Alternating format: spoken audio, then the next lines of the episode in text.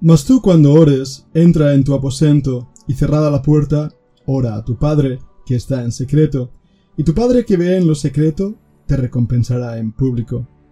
Hemos venido hablando de la comunión con Dios y de la importancia de esa intimidad, movida por el amor hacia Él, hacia su palabra, ese deseo genuino de tener comunión con Dios.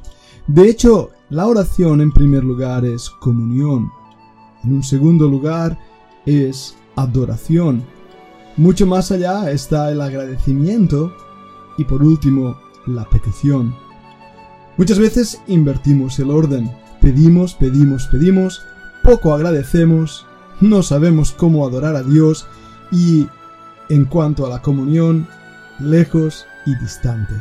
Esa es la norma del cristianismo actual que estamos viviendo, un cristianismo que se mueve por las formalidades y formalismos pero que ha perdido la pasión, el conocimiento de Dios, el deseo ardiente de ser conocido y ser amado. En un mundo, en un momento donde las relaciones humanas son simplemente superficiales, donde no hay ninguna forma de realmente decidir amar, sino que las personas simplemente se mueven por mero instinto. Así somos con Dios. Mientras satisface una parte de nuestra vida, nos sentimos bien y estamos felices pero en el momento en que sentimos que ya no le necesitamos, entonces le abandonamos. He oído las mejores oraciones en las trincheras de combate. Ahí, como muchas veces digo, no existen los ateos. Cuando las balas suenan por encima de nuestra cabeza, llamamos a nuestras madres y clamamos a Dios. No hay ateos en las trincheras. Sin embargo, en las trincheras de esta vida, los mismos cristianos somos ateos. No creemos en la oración, no creemos en lo que le pedimos, no creemos que nos pueda responder, y la búsqueda de Dios se vuelve en algo monótono y aburrido. Nos dice un salmo, buscad a Dios, y vivirá vuestro corazón. El salmista no hace más que repetir el eco de toda la escritura. Mira primera de Crónicas 16:11. Buscad a Jehová y su poder, buscad su rostro continuamente. Vayamos mucho más allá en las escrituras y nos encontraremos de nuevo en la misma Biblia una promesa extraordinaria. En el Salmo 27.8 leemos, Mi corazón ha dicho de ti, buscad mi rostro, tu rostro buscaré, oh Jehová. Pero sigamos leyendo. Salmo 69.32, lo verán los oprimidos y se gozarán, buscad a Dios y vivirá vuestro corazón. Y fíjate mucho más adelante en el Salmo 105.4, Buscad a Jehová y su poder, buscad siempre su rostro. Salmo 111, versículo 2. Grandes son las obras de Jehová, buscadas de todos los que la quieren. Vez tras vez a lo largo de la escritura esa invitación a buscar, a buscar para poder obtener. El Salmo 119, en el versículo 10, David, un hombre de oración, un hombre que buscaba a Dios tarde, mañana, al mediodía, por la noche continuamente. En el Salmo dice, con todo mi corazón te he buscado. No me dejes desviarme de tus mandamientos. Con todo mi corazón. Y mira el Salmo 119. En el versículo 94. Tuyo soy yo, sálvame, porque he buscado tus mandamientos. ¿Lo veis? Vez tras vez tras vez. La Biblia nos muestra que debemos buscar al Señor mientras puede ser hallado, llamarle en tanto que está cercano, Isaías 55:6.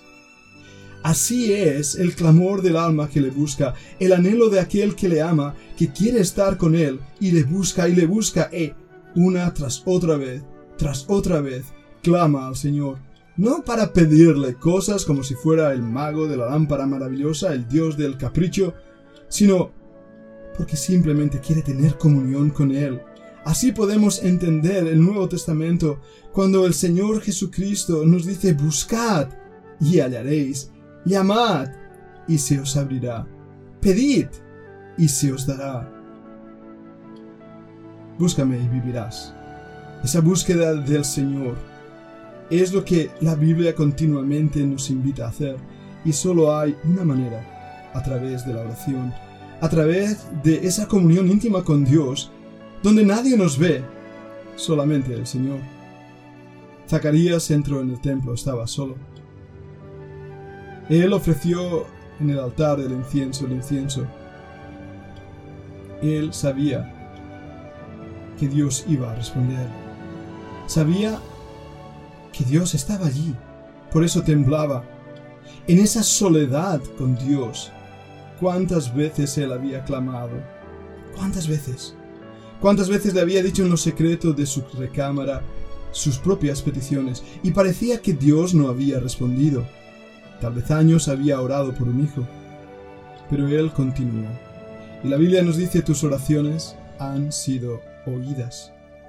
No hay secreto que Dios no conozca, no hay oración que Él haya olvidado. Todas nuestras oraciones están ante la presencia del Señor.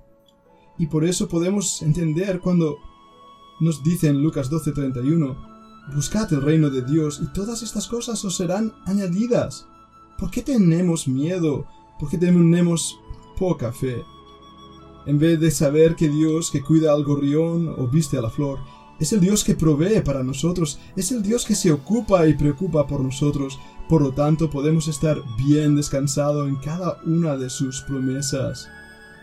Pero la responsabilidad de buscarle está en nosotros. Y esa búsqueda solo se va a conseguir en la medida en que le amemos, en la medida que estemos deseosos de tener una comunión íntima con Él. Eso es lo que marca la diferencia entre aquellos hombres, mujeres de Dios y aquellos cristianos que simplemente pasan el tiempo de sus vidas sin tan siquiera haberse acercado al amado de su alma y haber orado. Orado íntimamente, intensamente, apasionadamente. ¿Cómo está tu vida de oración? Tal vez este podcast te está haciendo pensar, tal vez a lo largo de esta semana el Señor ha hablado a tu corazón. ¿Qué vas a hacer con ello? ¿Dejarlo a un lado? ¿Olvidarte de ello? Tal vez sea el momento ahora de, en la soledad de la habitación, allí donde te encuentres, tal vez incluso yendo al bosque buscando un lugar escondido, un lugar secreto, puedas acercarte a Dios cerrando la puerta para que nadie te moleste y teniendo comunión con el amado. Sí, Padre, danos esto en nuestro corazón. Haz que podamos tener tal amor por ti, tal pasión por ti, que nuestra alma sea un alma que te busque, que sea como el ciervo cuando clama en las corrientes de las aguas. Así, Señor, de esa misma manera, clame por ti, oh Dios, nuestra alma. Sí, Padre, te lo pedimos en el nombre de tu Hijo, el Señor Jesucristo. Amén.